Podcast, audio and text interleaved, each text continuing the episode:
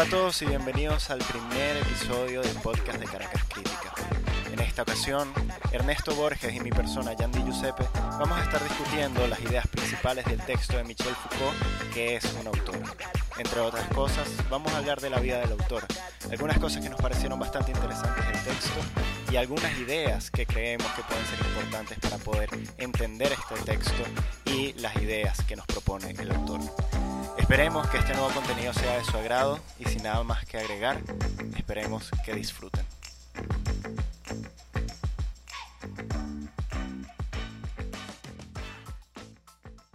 Hola a todos, bienvenidos a este primer episodio del podcast de Caracas Crítica. Eh, yo soy Yandy Giuseppe y estoy aquí con el cofundador de Caracas Crítica, Ernesto Borges. El otro cofundador soy yo. Eh, pero aquí estamos con Ernesto y bueno, Ernesto, cuéntanos, ¿qué tal tu día? ¿Cómo estás? Hola, bueno, primeramente gracias. Creo que este va a ser un diálogo bien chévere. Y bueno, mi nombre es Ernesto Borges y como dice Yandy Giuseppe, también soy cofundador de Caracas Crítica y soy egresado de estudios liberales.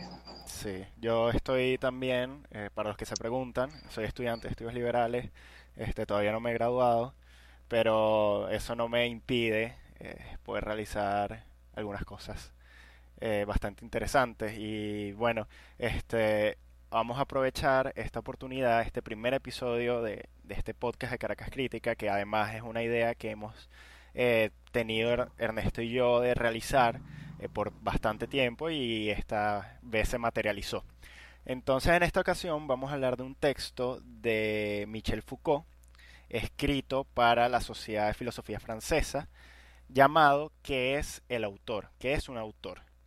Entonces, ¿por qué escoger este tema? ¿Por qué creemos que es pertinente buscar en Foucault la respuesta de qué es un autor? Y sencillamente porque la cuestión del autor es algo que siempre se ve o el día de hoy siempre está en primer plano.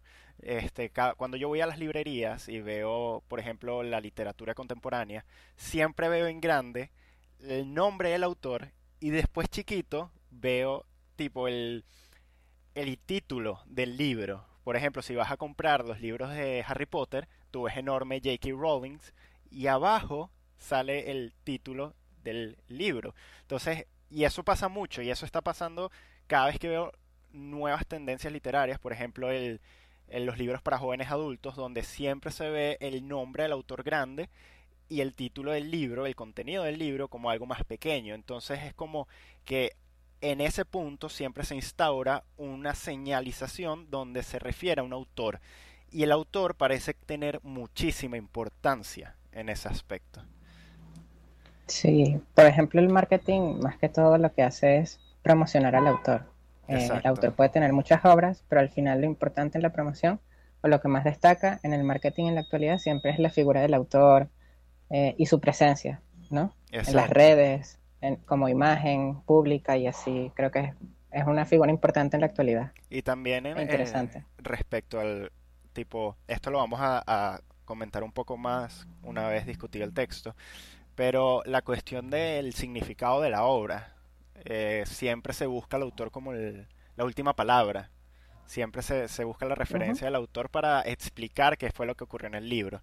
Y eso es algo que Foucault toma luego y, lo expande. Pero bueno, entonces, ¿qué es un autor? Este libro, este ensayo, esta conferencia, porque primero fue conferencia, luego fue ensayo, que se publicó, este, fue dada a la Sociedad de Filosofía Francesa. Este ensayo, casualmente, aparece después del ensayo de Roland Barthes, La muerte del autor. Este es un ensayo que Ernesto y yo tuvimos la oportunidad de leer hace mucho tiempo, este, donde básicamente Barthes eh, argumenta que ya la figura del autor ha muerto. Cuando leemos algo no sabemos quién está hablando, si está hablando el narrador, si está hablando el autor, si está hablando un personaje. ¿Qué está ocurriendo ahí? Barthes dice que en efecto no importa quién habla, y esto también lo dice eh, Foucault luego, porque el autor, la figura, se ha desaparecido. Entonces Barthes analiza de distintas formas cómo esa muerte afecta el modo de nosotros entender la literatura, entender las obras. Pero, y esto es algo muy, muy interesante, a pesar de que Barthes anuncia la muerte del autor, pareciese que esa muerte no se ha realizado, porque justamente lo que comenté antes, el autor muere, pero entonces porque seguimos viendo en el marketing el nombre grande de los autores y el título después, ¿por qué se le da tanta importancia al autor? Y eso es lo mismo que se pregunta Foucault. Y bueno, este, antes de, empezar entonces con el texto, podemos, si quieres, hablar un poquito de Michel Foucault. Este, cuéntanos qué, cuáles son tus aproximaciones, qué, qué opinas de él. Bueno, lo primero que uno puede comentar de Foucault es un poco problemático, pienso, porque muchos entendemos a Foucault como un postmoderno, pero la pregunta que surge es qué quiere decir postmoderno. O también se le entiende como un postestructuralista y uno también se pregunta, bueno, pero ¿qué significa postestructuralista? Y bueno, así yo pienso que Foucault es una figura, un autor de difícil clasificación. Es un autor que me gusta mucho. Tiene una reflexión muy interesante sobre las sociedades de control en la contemporaneidad. Tiene una reflexión muy crítica Em, sobre el poder, muy analítica sobre las formas en que se aplica el poder. Y bueno, en líneas generales me parece un autor muy interesante. No sé si quisieras comentar algo de él.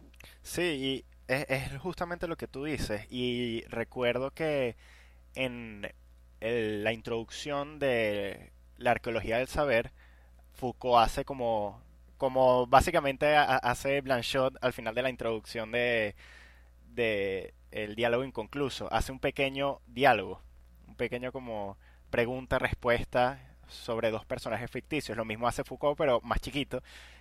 Y es básicamente un mm. diálogo entre un entrevistador diciéndole básicamente a Foucault, porque para el momento que Foucault hace la arqueología del saber, eh, ya había publicado El nacimiento de la clínica, Las palabras y las cosas, y La, la locura en la época clásica. El ensayo sobre eh, la muerte del autor ocurre después de las palabras y las cosas, pero antes de la arqueología del saber. Entonces Foucault dice en la arqueología del saber, respondiendo a esa como diálogo crítica que le hacen de que se está metiendo en todos lados, porque eh, la historia de la locura habla justamente de, cómo se manejaba el discurso de las personas locas en la época eh, clásica, el nacimiento de la clínica habla de esa arqueología de la clínica, y en las palabras y las cosas luego habla de temas de economía política, etcétera. Y es interesante porque Foucault responde diciendo, es que yo no quiero que me categoricen, yo no quiero dar mi nombre para que ustedes me coloquen en un sitio, yo puedo básicamente ser quien sea y donde sea, porque la cuestión no es quedarme en un sitio, sino ir a todos los sitios posibles. Y yo creo que eso se entrelaza un poco con esa mentalidad posmoderna de no clasificarse o no clasificar. Es verdad, ah, creo que es algo que comparten muchos autores como de esa generación. O sea, a Blanchot le pasa mucho lo mismo. Se le entiende muchas veces como un crítico literario, pero no es solamente un crítico literario, sino que siempre toca temas filosóficos y de una forma muy, muy, muy interesante. Exacto. Entonces, son autores que intentan desclasificarse de las formas tradicionales, por ejemplo, en que se entiende la filosofía. Y es muy interesante. De hecho, en el, hay un ensayo que, de Foucault que se llama El pensamiento de la fuera. Y ya esa propia, el propio título indica una aproximación que intenta diferenciarse de la forma tradicional en que se ha hecho la filosofía, como una reflexión íntima, personal, subjetiva. Y es bien, bien curioso. Sí, hay un libro que... se llama El pensamiento de Foucault. Es verdad. Dime. No, no. Este, hay un libro eh, de bibliografía secundaria que se llama El pensamiento de Foucault y justamente una parte dice que él se va a tratar, él va a tratar en ese libro de hablar del pensamiento de Foucault, no de la filosofía, no de la historia, no de la psicología de Foucault, sino de su pensamiento. Y es, es eso, es un pensamiento, como lo dijiste tú, de afuera, es un pensamiento que busca la afuera, que busca ir fue, fuera de los esquemas o de las clasificaciones que todo el mundo le encanta como clasificar a los autores. Y yo recuerdo que Darwin de la Fonda Filosófica este, comentaba que Foucault tú lo puedes encontrar en un estante de historia, en un estante de psicología, en una librería, en la parte de libros de historia, de psicología, de filosofía, porque de lingüística, porque Foucault no, no se queda atrapado. Es algo bastante, bastante interesante que Foucault no, interesante. no lo puedes poner en un sitio. Y, y esa es, eso es una perspectiva bastante posmoderna, por así decirlo, por eso mismo que estamos hablando, y bastante interesante y enriquecedora, porque Foucault toma de muchos lados para hablar de muchas cosas.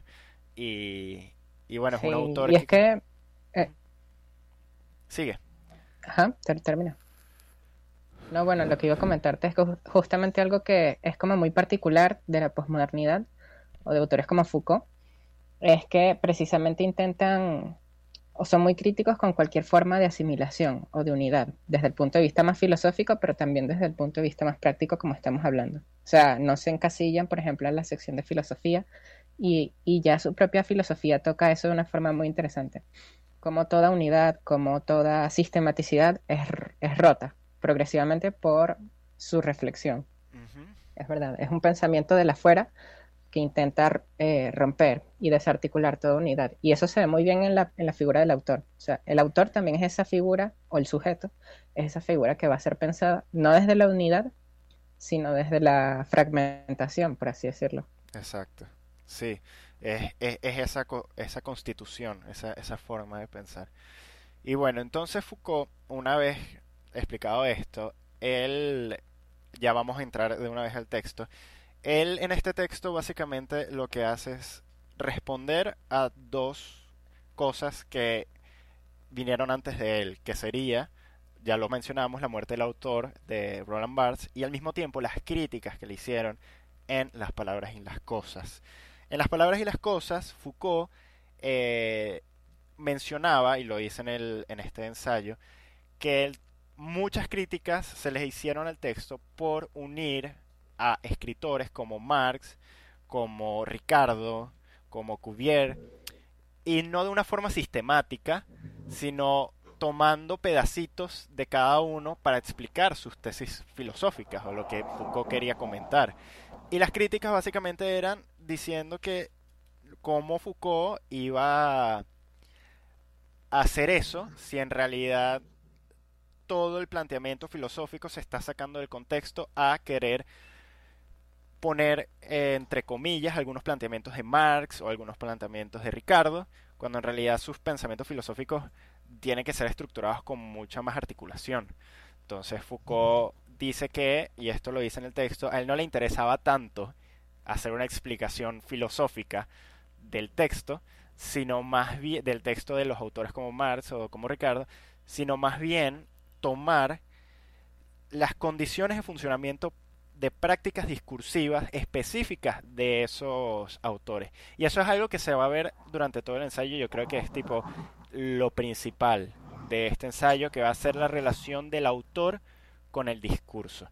Eso por un lado, y por el otro es esa misma cuestión que planteamos antes, de que a pesar de que Barthes haya anunciado la muerte del autor, y de ejemplo en las primeras páginas Barthes toma Balzac, un autor del siglo XIX, ¿Por qué hoy en día, cuando este eh, Foucault escribe este texto en el siglo XX, por qué no se ha efectuado?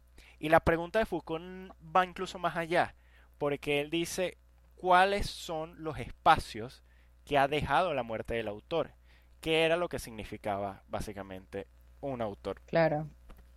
En el mismo ensayo él dice que no, que su propio ensayo o su propia conferencia no se trataba solamente de repetir la famosa frase eh, de que el autor ha muerto, ¿no?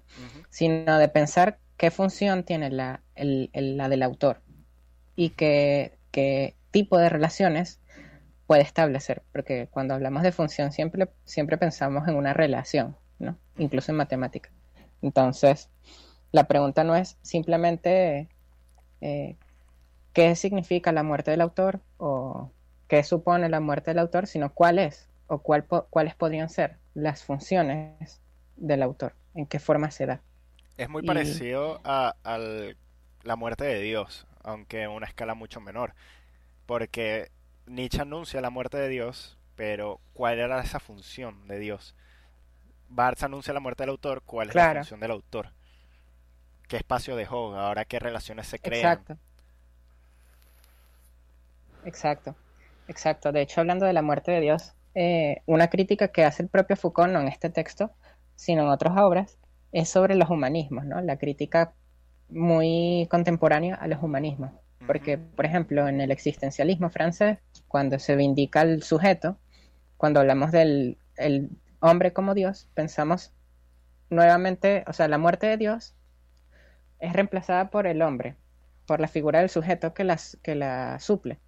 Entonces no estamos en una verdadera muerte de Dios. De sí, no estamos llevando a cabalidad las implicaciones de esa muerte o de esa, de esa fundamentación que ahora no está en Dios, sino que ahora está en la figura del sujeto, del hombre.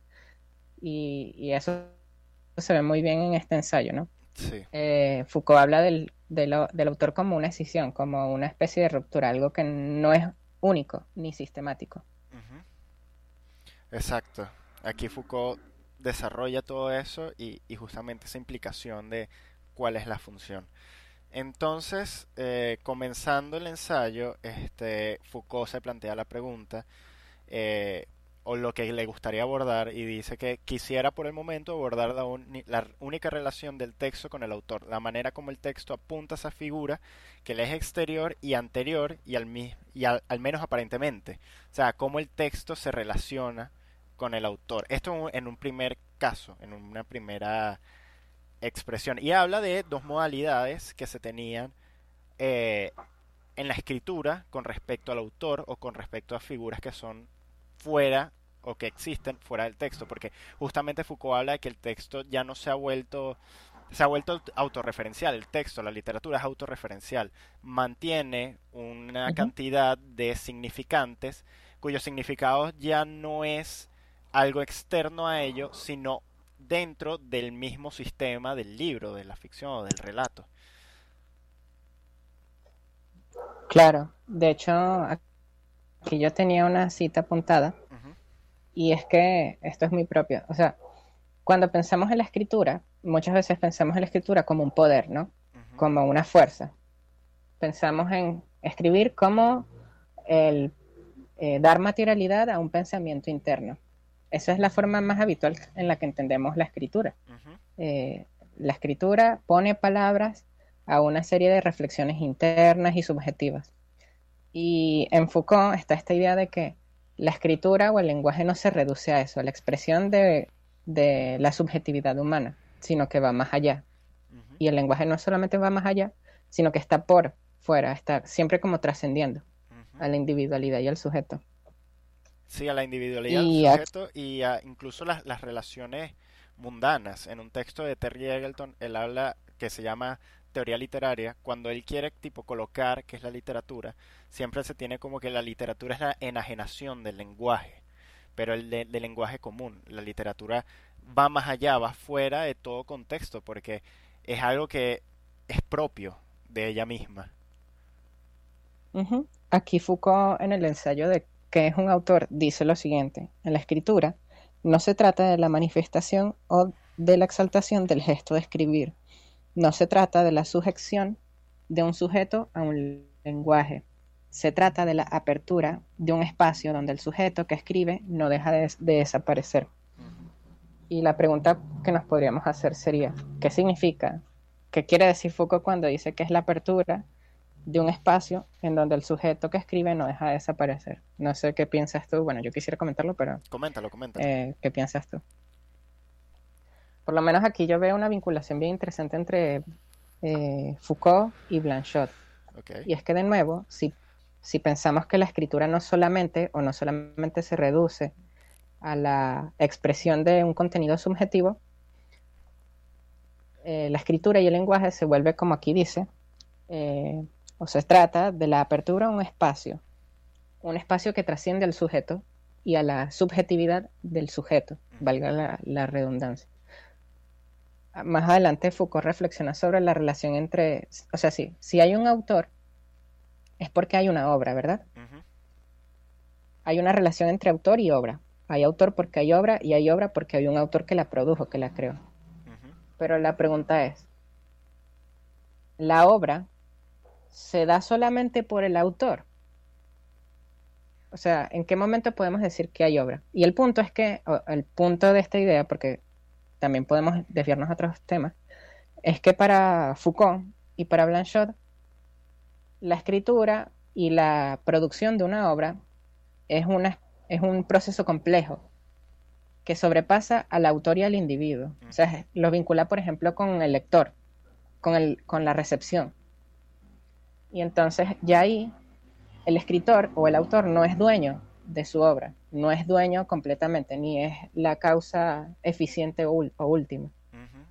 Hay una historia de la recepción de la obra, ¿no? O sea, esta complejización es lo que, por lo menos, eh, a lo que Foucault indica, ¿no? Esta idea de que... Ah, como... Ah, bueno, perdí la página. Descuida. Pero bueno, básicamente el punto es que la obra y el autor no, son únicos, no son unas unidades cerradas en sí mismas, sino que están abiertas o interpeladas con otras unidades, por ejemplo, la, del lector o la del receptor, y así. Y, eso es algo que Foucault también comenta en otro lado, este, por ejemplo, en, en cuando, cuando habla sobre Freud, Marx y Nietzsche, y una nueva hermenéutica, una nueva forma de interpretar, eh, y él, tomando, por ejemplo, un caso de, un paciente en, en, una sesión psicoanalítica, el paciente tiene unos efectos que le son subjetivos. Está padeciendo de algunas relaciones internas que luego el paciente identifica y subjetiviza, interpreta. Luego, esa interpretación de eso que le está pasando se la dice al psicoanalista y el psicoanalista interpreta la interpretación del, eh, del paciente. Entonces hay como un movimiento en donde la propia idea original se transfigura. No, no, no quiero decir que, se pierde, pero sí se transfigura. Hay una interpretación, hay una relación o hay un encadenamiento de interpretaciones que ya no hacen objetivo algo, simplemente se hace interpretable. Entonces me imagino que esto se puede un poco colocar en el caso del lector, porque el lector lo que hace es interpretar una obra que escribió un autor interpretando relaciones internas o momentos de subjetividad que luego plasma una obra. Entonces hay unas relaciones primeras que se plasman en una obra y luego esa obra es interpretada por otras personas con sus propios desarrollos subjetivos y hay un encadenamiento de interpretaciones donde básicamente ya no es algo vertical, sino horizontal. Exacto. Son seriados. Sí, y, multi y múltiple, exacto, porque uno dice, bueno, un autor es un autor de una obra y existe la obra, o por ejemplo, sí, existe la obra, porque es el producto del sujeto que la escribe. Pero es así de simple esa sería la primera pregunta. Es así de simple. Simplemente yo, Ernesto Borges, puedo escribir un cuento, puedo escribir un, artículo o una reflexión, pero por el mero hecho de escribirla, eso llega a ser obra. Sí, eso es justamente ¿Qué es lo, que, hace obra? Obra. sí, exacto. Eso es justamente lo que lo que dice Foucault, lo que lo que se pregunta. Por ejemplo, si tomamos a, a Nietzsche y leemos ajá, leemos Hacia habló Zaratustra. Eso es una obra de Nietzsche, eso es un libro de Nietzsche. Ahora bien, si leemos el historial de compra de Nietzsche o una factura que tiene Nietzsche o los recaudos que tiene Nietzsche, eso también sirven parte de la obra. Yo creo que es importante en este momento, no sé si te parece bien esta distinción, eh, distinguir entre obra y libro. O sea, siento que el libro es una, creo que un libro es una unidad que se inserta dentro de una obra y luego Foucault habla sobre la importancia de la obra discurso. Y más adelante comenta sobre la función de la crítica y, y justamente colocar unos libros dentro de la obra y quitar unos libros de esa obra. O sea, entender la obra como totalidad de la escritura de, un autor y los libros como unidades que se insertan en esa obra siguiendo. Que forman parte. Entonces. Claro, eh, y no solamente existe. No solamente estableceríamos esa distinción, sino que el propio Foucault también implícitamente genera la distinción entre escritura y obra o, libro. escribir no es necesariamente escribir una unidad, un libro o un texto, un ensayo. Y, de hecho, Blanchot, porque de hecho en la, en la, en la, vida, en la vida filosófica de Michel Foucault, pues él tuvo una relación bastante cercana pues, a nivel intelectual con Maurice Blanchot. Y en Maurice Blanchot está esta reflexión de que la escritura no es lo mismo que una obra. Eh, está la palabra en francés de desobramiento. Y el ejemplo paradigmático lo colocan en, en Kafka. Kafka nunca se sintió un autor. Es que, de hecho, durante toda la vida de Kafka, él nunca fue un autor reconocido. Solamente era una persona que vivía una vida cotidiana, vivía un trabajo eh, con, su trabajo y era un hombre que continuamente escribía, pero siempre en la incertidumbre de no crear obra. Él sentía que no era un artista, no se, no se sentía que estaba creando una obra. Era la persona más insegura en ese terreno. Entonces, e, eso es exacto, es muy interesante. Aquí yo tengo una cita de Blanchot para tocar o para expresar muy bien el, justamente el tema que, tomamos, que tocamos anteriormente, esta idea de que la relación entre autor y obra no, no se reduce a esos dos puntos, sino que se multiplica, se vuelve compleja. Aquí Blanchot dice lo siguiente, la vivencia de la escritura no puede separar la operación nunca son estables ni definidos. O sea, el resultado de una obra nunca es estable ni definido, sino infinitamente variado y engranados aún por veración la obra y los resultados sensibles. Kafka aquí es el ejemplo, un ejemplo, su escritura era una lucha, paradigma, y tratar de crear una obra que sentía que nunca llegaba o que nunca se deformaba. Pero es mucho después, mucho después, es decir, la historia de la recepción de esos papelitos que se recuperaron de milagro, que empieza a crearse la obra. Entonces la, cosa se vuelve compleja. Está el papel de la recepción. Y así sucesivamente hay más puntos que se van mm, mezclando. Sí, y justamente Foucault habla de eso en un poco al principio del ensayo, de la literatura como evitar la muerte del héroe trágico, por ejemplo, del héroe clásico, y luego ya la, la literatura para morir, la, como, como Kafka, o sea, el ejemplo que tú estás dando de que Kafka es perfecto y Foucault lo menciona, él no se creía autor, sin embargo consideramos su obra como una de las obras más grandes dentro de la literatura occidental. Entonces ya es como la desaparición, el, autor se, se retrotrae hacia sí mismo, ya que no se considera como, como eso. Exacto. Y es eso, la, crítica y, luego, la crítica y luego la, la recepción, como estás diciendo, es lo que ya le da una unidad a la obra de unidad de importancia en la obra de Kafka. Exacto, de hecho cuando Bartes hablaba de la muerte del autor, lo que hacía también era proclamar la vida del lector o la autonomía del lector. Porque muchas veces pasa que, bueno, uno se siente como aprisionado. Eh, interpretar una obra es interpretarla, pero con la autor desde la autoridad del escritor como, bueno, voy a empezar a leer a Kafka. Y entonces, para entender a Kafka, o mejor dicho, para entender sus escritos, voy a irme a la parte biográfica, ¿no? ¿Qué pensaba?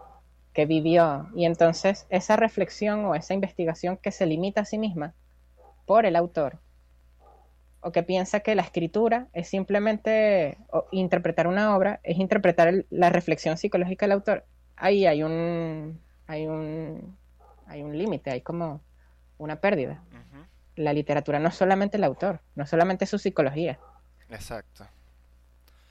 Sí, e, y, eso es algo que, que, debe ser de importancia justamente por ese movimiento que podríamos decir posmoderno de, de la polisemia del sentido, la polisemia de, de, darle significación a una obra, porque como muchas personas o como muchos intelectuales que vienen eh, de la misma talla de Foucault, pienso por ejemplo de Derrida, eh, de Les, eh, hablar de una unidad, o, pero esta vez voy a hacer el ejemplo con, con Teodoro Adorno, que creo que para mí se hace mucho más fácil eh, resaltar es colocar una unidad es imponer una forma de lectura de la obra, una lectura que va a ser entonces siempre la misma, una lectura totalizante, y, y es algo que, que Foucault mismo lo, lo, lo, habla, lo, lo comenta, que nosotros, los seres humanos, siempre queremos darle un fin,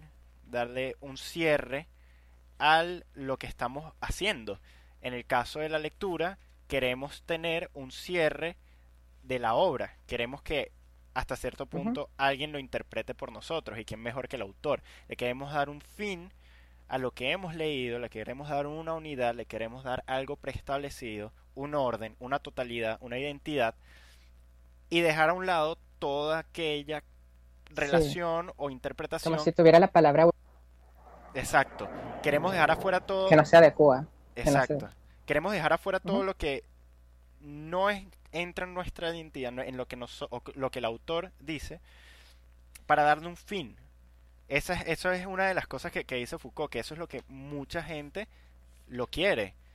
Y eso es como que una de las funciones que, tiene el autor eh, en ese sentido, la referencia de saber qué fue lo que ocurrió en el texto. Sin embargo, justamente lo que estabas comentando, esa polisemia, ese muerte del autor, como la muerte de Dios, quita la referencia, quita un punto importante para poder abrir nuevos espacios. Exacto, exacto. Es como una pérdida de fundamento, ¿no? O sea, la muerte de Dios es la, eh, la eliminación del fundamento, por ejemplo, de la realidad.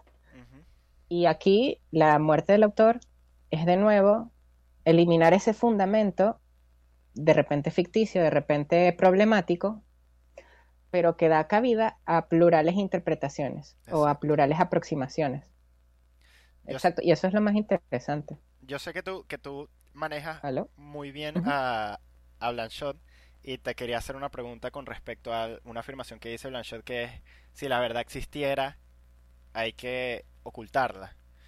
Entonces no sé si eso tenga relación con, con esto mismo que estamos hablando. O es ya de otro contexto. Eh, bueno, recuerdo haber leído eso, pero la verdad es que no sabría qué decirte, porque pienso que Blanchot es un autor muy problemático. Es un autor que no se deja leer, por así decirlo. Él tiene una frase muy famosa que es Noli, bueno, el Noli me tangere, que eh, no, la frase es Noli me legere, que en latín significa nadie me leerá. Y es esta idea de que los textos no se dejan leer, como decimos, si no hay un autor, si no hay una palabra última a la cual nos remitimos, el texto se vuelve más problemático, pero también podemos leerlo de diferentes formas o de, diferentes aproximaciones. Entonces, en Blanchot, en su propia escritura, se ve muy bien eso, pero no solamente en él, creo que en todos los autores de, esa generación, Foucault, Derrida, Deleuze, son autores que no se dejan leer, son difíciles. Entonces, es como no me leerás, ¿no? No me es, como una lucha. La experiencia de la lectura se vuelve una experiencia de lucha. Exacto. Y múltiple. Y eso es interesante. Exacto. Entonces, eso es algo que nosotros como seres humanos siempre buscamos esa identidad, esa necesidad de cierre. Y eso es algo que ha hecho la crítica literaria. Y eso es algo que, que se ha visto mucho en buscar siempre una referencia. Por ejemplo, terminamos de ver una película y buscamos entrevistas, buscamos qué significa, cuáles son las interpretaciones de otras personas. Y Foucault hace lo mismo, pero con la crítica literaria. Entonces Foucault habla de distintos procedimientos que ocurren al momento de colocar un libro dentro de, una, de la obra de un autor. Entonces, entre ellos están, este, plantea la cuestión de que debe haber una continuidad discursiva, este, que el autor debe mantener una suerte de, de continuidad dentro de lo que dice, no debe haber contradicciones. De, sus libros deben tener un, un estatuto de, de, de que de o sea, los libros tienen que, ser al nivel de los anteriores, no tanto que no tengan contradicciones, sino de calidad. Entonces, la crítica al mismo tiempo cierra aquí, aquí Tengo, ya, que, aquí tengo los cuatro puntos, si quieres los leo como para refrescarlo. Aquí está. Uno, el autor se define entonces como un cierto nivel constante de valor, ¿no? O sea, el autor tiene una calidad, ¿verdad? Y si la, el texto no está a esa altura, pues puede ser excluido. Y esto sobre todo se ve en la antigüedad, cuando, mm, cuando era difícil o cuando se hace más problemático identificar qué textos son de qué autor y qué textos no son de tal autor. Segundo, el autor se define entonces como un cierto campo de coherencia conceptual o teórica. Por ejemplo, si hay un texto que de repente no entra en contradicción con otros del autor, podemos pensar, ya va, este texto de repente no es de este autor, es de otro. El 3 es el autor, el autor como unidad estilística, ¿no? Tiene un estilo propio, una voz propia, ¿verdad? Y el último, el autor es entonces momento histórico definido y punto de confluencia de un cierto número de acontecimientos. Esos son los cuatro ah. puntos que, que toma la crítica para poder colocar o movilizar en una unidad a un autor, básicamente. Exacto. Y, y esto, sobre todo, aquí él coloca el ejemplo, o bueno, estos son cuatro criterios que, les, que eh, Foucault saca de San Jerónimo. Pensemos en la hermenéutica de los textos bíblicos y cómo es, es muy importante identificar, por ejemplo, si tal texto lo escribió fulanito o menganito. O por ejemplo, Eurípides, que tiene varias obras, y hay unas cuantas obras de teatro que no se sabe si las escribió Eurípides. ¿Y por qué se genera esa duda? Porque entran en contradicciones algunos de estos puntos. ¿no? Es como de repente no tiene el mismo estilo de las otras obras de Eurípides. Bueno, podemos dudar de que sea la autoridad, la autoría de, Eurípides y así. Sí, e, esos nos dan como unos, unos reglamentos para poder excluir cierta cantidad de, de textos. Pero ahora, justamente después de, ello, Foucault introduce un tema que él básicamente dedica todo su, su estudio, a pesar de que su estudio es múltiple, que es la cuestión de los discursos. ¿En qué parte entra el autor en los discursos, en el mundo de los discursos? Y aquí habla de dos, eh, de dos como de dos planos dentro de un mismo concepto que él llama fundadores de discursividad. Y esto es algo bastante interesante y, lo que a mí más me llamó la atención es cómo funciona un autor dentro de un discurso. Debemos recordar que Foucault eh, busca básicamente la estructura de los discursos. Deleuze dice que la arqueología del saber, que es el libro que vino después de este ensayo y que menciona justamente en este ensayo como un trabajo que ya está terminado, es una ciencia de los enunciados. Y en eso se ve cómo entra dentro de un sistema de enunciados de instituciones la figura del autor, un sujeto. Entonces, esos fundadores de discursividad se mantienen dentro de ese plano de enunciados que sin embargo se dividen en dos, estos, estos fundadores. Entonces él da el ejemplo, por ejemplo, de Galileo y el ejemplo luego de, Marx y, Freud. Antes de, antes de profundizar en este tema que me parece muy rico, me parece también un poco difícil, yo creo que la idea central de todo el ensayo o de toda la conferencia es que el autor, y aquí voy a citar el dice, un cierto modo de ser del discurso, ¿no? Pueden haber muchas formas del discurso, pero el autor es uno solo, o, es una forma del discurso, ¿no? O sea, creo que esta es la idea central que Foucault desarrolla. ¿Qué es el autor? Es una forma particular de ser de un tipo de discurso. Y hay otros discursos que no tienen autor, que tienen otras formas, que tienen otras funciones. Pero bueno, ajá, era como para luego retomar el punto que estás tocando sobre los fundadores de discursividad. Exacto. Entonces, Foucault eh, comenta y dicen que los fundadores de discursividad establecieron una posibilidad indefinida del discurso. ¿Y qué significa eso? Él utiliza, por ejemplo, a Freud y, pero antes hace una referencia a Anne Radcliffe. Anne Radcliffe fue una escritora de, de novelas de terror. Entonces dice, ¿cuál es la diferencia entonces entre Freud y Anne Radcliffe? Anne Radcliffe fundó, por así decirlo, o dio inspiración a un cierto tipo de novelas, en este caso de terror, que poseen dentro de sus propios contextos literarios los mismos temas, pero expresados de maneras distintas. Sin embargo, habla que Freud, por ejemplo, lo entendemos como el fundador del psicoanálisis, pero que sus seguidores no mantienen los mismos temas o no entienden las mismas definiciones de la forma que lo entiende Freud. Freud habla de un tipo de inconsciente que luego Lacan, por ejemplo, eh, retoma y lo hace suyo. Es decir, establecer una, una posibilidad indefinida de discurso donde se pueden ver diferencias con los textos anteriores. En el caso de Anne, Radcliffe, están los libros de terror que siguen una cierta estructura interna, manejan las mismas problemáticas, pero luego cuando vamos a otros autores, fundadores de discursividad, por ejemplo, Aristóteles, encontramos que el discurso que empezó con ellos, hoy en día se retoma, pero con una infinidad, dice Foucault, de interpretaciones o de modos de ser de ese discurso, donde básicamente, y él habla, por ejemplo, de, los discursos de cientificidad, las teorías de Galileo son hoy en día reapropiadas en un sistema más grande.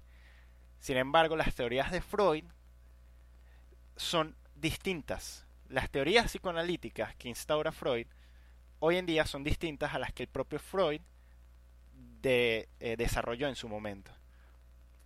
Claro, y tenemos por ejemplo a Lacan, que es el ejemplo como paradigmático. O sea, pero a ver, tú, tú entenderías que la, la fundación de discursividad, o la podrías entender como una, como una forma de escuela, ¿no? O sea, el que funda una escuela, por ejemplo, o filosófica o corriente filosófica, es un fundador de discursividad. Sí, porque... Por ejemplo, la escuela marxista o la escuela psicoanalítica, como él coloca el ejemplo.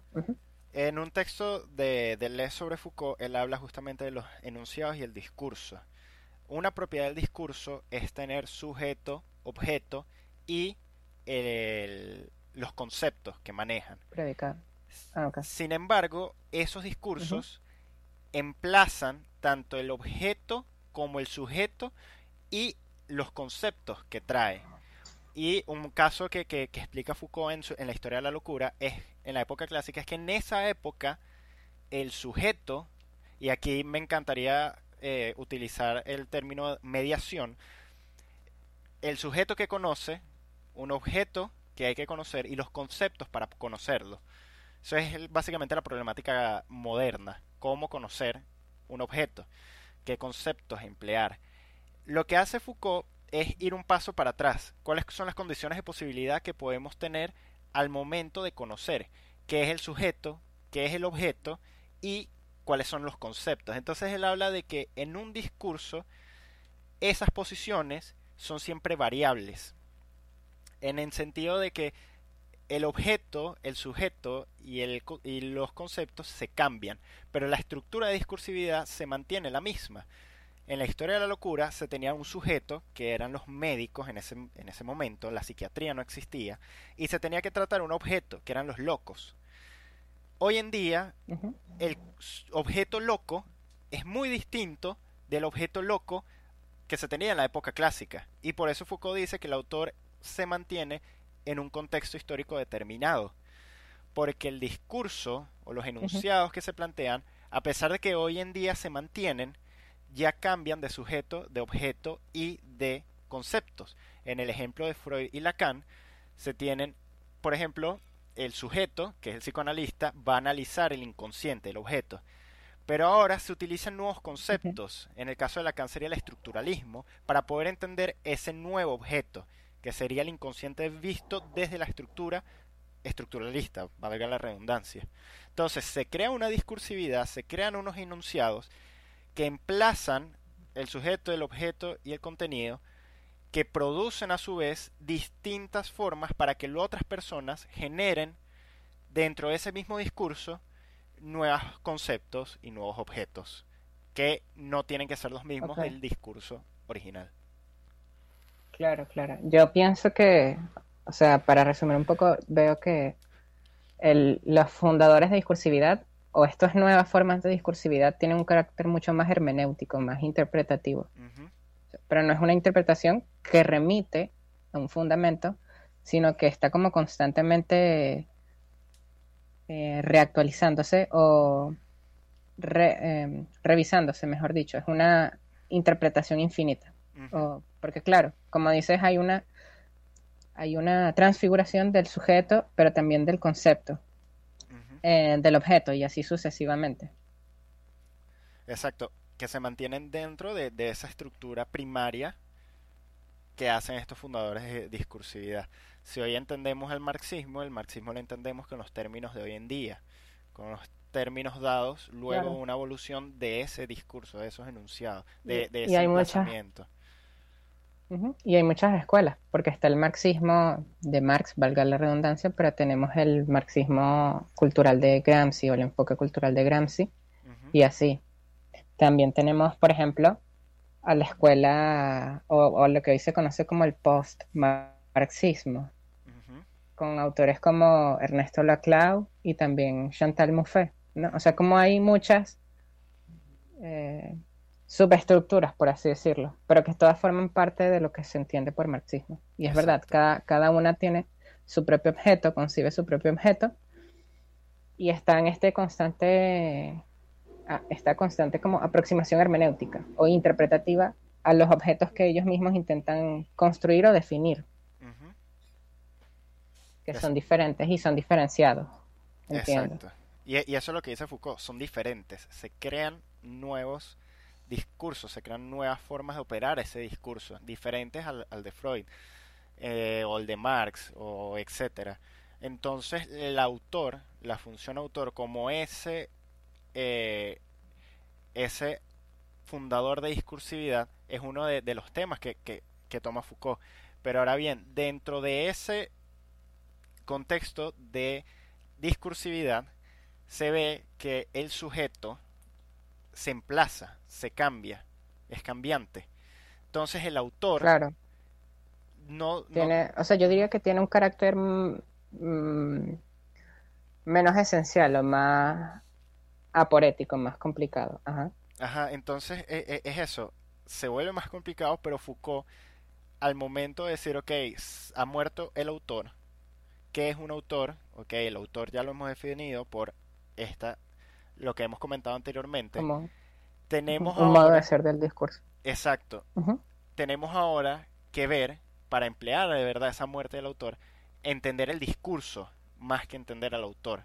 Entender la obra dentro de un contexto, dentro de un momento, dentro de, de, una composición. Las preguntas cambian. Y aquí dice Foucault, eh, ya no se escucharán las preguntas tan, eh, tan machacadas, como por ejemplo, ¿quién habló realmente? ¿Es él efectivamente y nadie más? ¿Con qué autenticidad, etcétera? sino cuáles son los modos de existencia de ese discurso, cuáles son los lugares reservados para posibles sujetos, quién puede cumplir estas diversas funciones de sujeto, porque ya el discurso deja de ser de un autor para convertirse en algo fuera del autor. La discursividad se sale justamente de, ser, de ese mismo autor, porque ya no importa cómo Freud interpreta el objeto, porque ya hay nuevos autores que trascienden justamente esa forma de interpretación. Y una cosa que me... Esto... Exacto. Pero, por ejemplo, Freud no deja de desaparecer por completo. O sea, no es como que el autor desaparece por completo.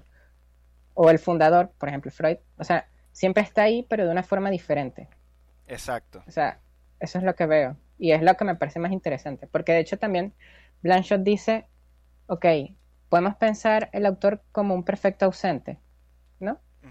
cuando interpreto, cuando me aproximo al texto, no estoy pensando en el autor y no tengo por qué remitirme a un autor.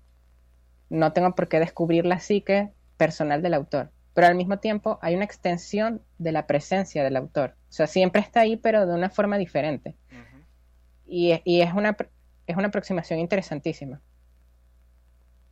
Sí, e, es eso. Sí, porque justamente esa presencia del autor se mantiene siempre y Foucault habla de, del redescubrimiento, reactualización de un discurso, en este Ajá, caso, sí, siempre. Ajá. porque siempre está el carácter ajá, de retomo, es un retomo A. Entiendo.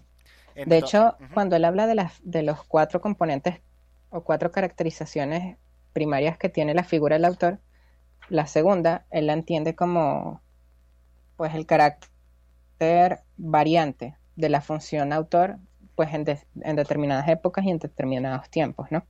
Y él dice que hubo un tiempo en que esos textos que hoy llamamos literarios eran recibidos, puestos en circulación, valorados, sin que se planteara la cuestión de su autor.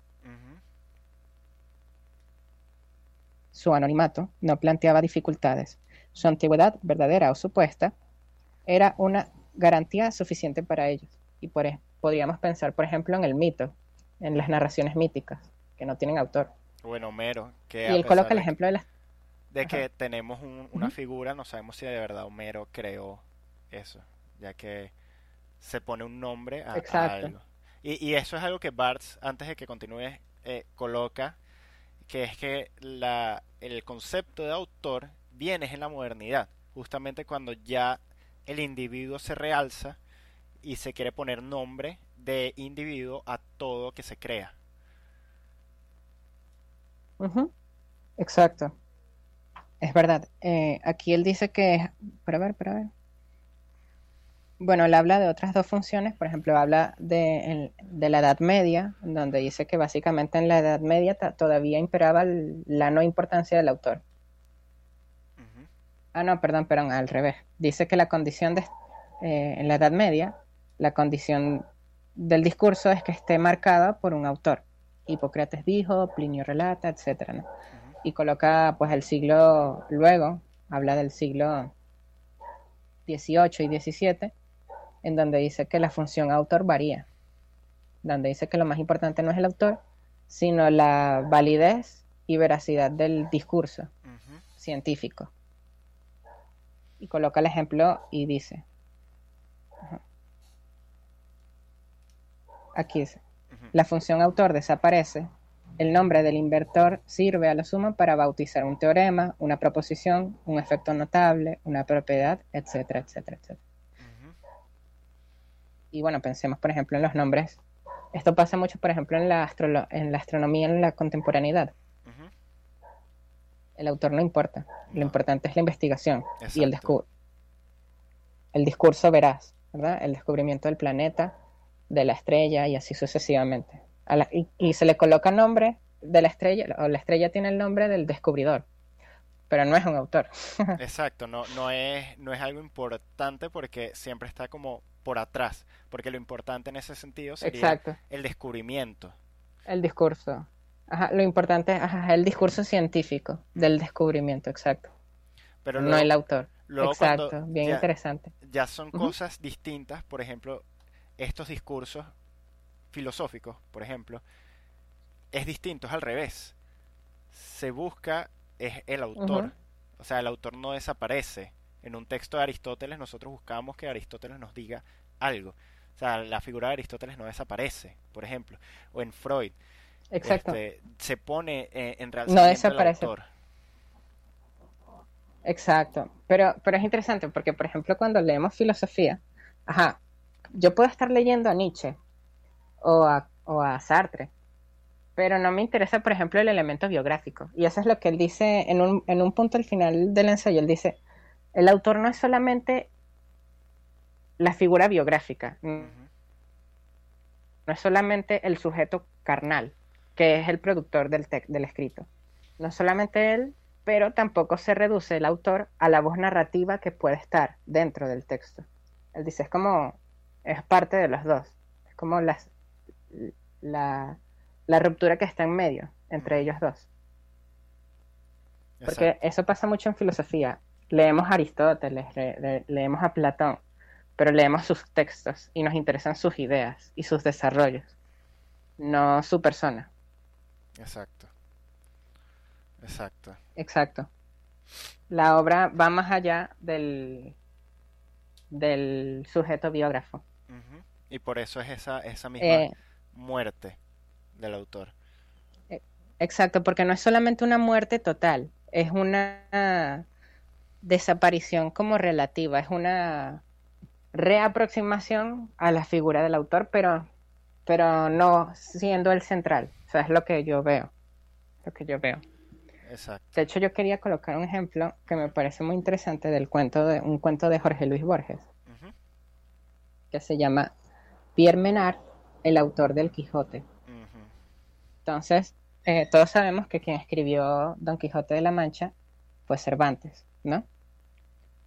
Pero en el cuento de Borges hay un, eh, en, la narración ficcional, hay un autor llamado Pierre Menard que decidió tomar, tomarse en serio la empresa de escribir El Quijote en el siglo XX. Y es muy chistoso porque en el cuento Borges te narra cómo Pierre Menard reescribe El Quijote, pero es lo mismo, literalmente es el mismo texto, no varía en nada. Entonces tienes El Quijote, de Cervantes del siglo XVII. Por otro lado tienes el Quijote de Pierre Menard, escrito en el siglo XX. Y me da mucha risa porque aquí, por ejemplo, en el cuento, Borges cita un, un fragmento del, del Quijote de Cervantes. Y la cita dice lo siguiente. La verdad, cuya madre es la historia, emula del tiempo, depósito de las acciones, testigo de lo pasado, ejemplo y aviso de lo presente, advertencia de lo porvenir. Y entonces Borges te dice, esta cita, que es de, El Quijote de Cervantes, es un simple elogio del tiempo. Ok, así se interpreta, porque ese es el, Quijote escrito por Cervantes, del siglo XVII. Y entonces Borges te, luego te coloca otra cita, pero esta cita es del Quijote de, Pierre Menard, escrito en el siglo XX. Y la cita es exactamente igual. Es lo más chistoso. Dice lo mismo, dice, la verdad, cuya madre es la historia, émula del tiempo, depósito de las acciones, testigo de lo pasado. Pero por el simple hecho de que la firma es de, Pierre Menard en el siglo XX, la frase tiene una interpretación diferente en el cuento. Como no es simplemente un elogio del tiempo, es ya una reflexión sobre la relatividad del tiempo y la cosa así. Exacto. Es, ¿Qué pasa allí? Es, esa cuestión de, de colocar por el nombre del autor una interpretación totalmente distinta independientemente del texto, porque el texto es exactamente el mismo.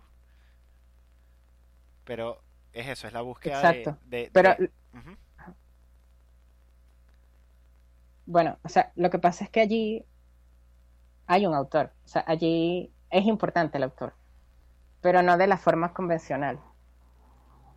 O sea, para mí, si Foucault te dice, ok, eh, el autor no solamente es el personaje biográfico, el personaje real, pero tampoco es la voz narrativa. Es un poco de las dos. O sea, lo que yo pienso es que em, el narrador, o sea, tiene, o mejor dicho, el autor tiene el carácter de constructo. O sea, como diría Foucault, o sea, es un constructo. Y el autor se reintegra a la obra. O sea, la obra, por ejemplo, en este cuento, tiene una interpretación diferente porque tiene un autor diferente pero lo importante no es el autor eh, o la figura biográfica que escribió el texto, sino esa construcción que nosotros hacemos en la recepción. Exacto. Exacto. O sea, el autor tiene un carácter compuesto y un poco ficcional. Pienso. Sí. Sí, y, es muy, muy, Cuando muy fuerte es eso, contextualizarlo dependiendo del autor cambia completamente la, la interpretación, pero no, no se escapa de, de, eso, de ser una interpretación. Que en realidad la interpretación puede estar desde la primera cita, porque es básicamente el mismo texto de Cervantes, pero ese colocar el texto a través del autor, del contexto del autor, cambia completamente el significado, que es, en realidad siempre se mantuvo allí en la obra. Exacto, o sea, no, o sea, el detalle, o sea, la, la interpretación cambia por el hecho de que la firma es diferente. Pero no es como que remite, o sea, lo interesante es que el, el, cambio se da en nuestra interpretación, o sea, en nuestro abordaje. Y por lo menos para mí, o sea, esto como el cuento ejemplifica muy bien un poco lo que, lo que dice Foucault. O sea, el autor es una función del discurso, o es una forma de ser particular del discurso. Entonces, claro, está la desaparición del autor en, el momento en el que nos enfocamos en la obra, pero el autor no es como que desaparece por completo, no es como que muere por completo. Está ahí, pero de una forma diferente. Exacto. Exacto. El, autor sigue, se sigue manteniendo como punto para la interpretación. Exacto, pero no es el punto esencial, ¿verdad? Como habíamos dicho no es esa última palabra, no es la última palabra nunca. Aquí. Bueno, no lo encuentro. Descuida. Y entonces. aquí dice. Sería tan falso buscar al autor del lado del escritor real como del lado de ese parlante ficticio. La función autor se efectúa en la decisión misma, en esta división y esta distancia. ¿Ves? O sea, el autor no es una esencialidad, no es un punto concreto ni cerrado en sí mismo, es una decisión, es algo que está entre. Exacto. Y me parece interesante porque eso da la libertad a múltiples aproximaciones, a múltiples retomos, como diría Foucault más adelante. Exacto, es, es, cuestión de, liberarse también de esa eh, de ese movimiento que siempre hacemos para la unificación, que justamente comentamos antes. Es ese liberarse de, de la figura del autor como la última palabra. Es cuestión de abrirse, de interpretar, de, de generar nuevos campos, nuevas, nuevos, nuevas proposiciones a partir de, del texto. Exacto. Y por ejemplo, cuando Lacan hace un retomo del psicoanálisis, cuando hace, por ejemplo, un retomo a Foucault, a Foucault, a Freud. no es como que él está yendo de nuevo a la palabra esencial que es Freud o los escritos de Freud, porque no. Lo que está haciendo es una transformación del psicoanálisis. Exacto. Exacto. ¿Ves? Está, está reapropiándose y articulando de una forma novedosa unos conceptos que están en Freud. ¿no? no hay una, no hay un origen, no, no hay una palabra última como habíamos dicho anteriormente. Y al final del cuento, Borges dice que Menard, acaso sin creerlo, ha creado una, una técnica nueva. Una técnica de lectura nueva y esa técnica de lectura nueva es básicamente esta aproximación múltiple a los textos y liberada de cualquier esencialidad. Y entonces él dice, bueno, podemos pensar en la Odisea como si fuera posterior a la Neida. Cuando, o sea, porque uno, por ejemplo, en, un estudio literario uno puede pensar en cómo la Neida tiene las influencias de la Odisea cómo están allí en ese texto las, influencias de la Odisea, pero podemos hacer la, aproximación contraria. Una inversión. Pensar la, la Odisea desde la perspectiva de la Eneida. Exacto. Y cambia completamente. O por ejemplo, pensamos en... Exacto, y tienes una lectura diferente, tienes una... Eh, no, no, solamente una aproximación diferente, sino que puedes comprender nuevas cosas o sea, creo que se ve más claro si, pensamos en autores más contemporáneos. Por ejemplo, está Kafka, que hemos hablado de Kafka, y luego está Camus, y está Sartre. Y en Camus y Sartre se ve muy bien la influencia de Kafka. Pero también podríamos interpretar a Kafka desde Camus. y desde Sartre. Exacto. Ajá. Y ahí hay una aproximación eh, anacrónica, obviamente, pero más rica, o puede descubrir elementos nuevos. Exacto.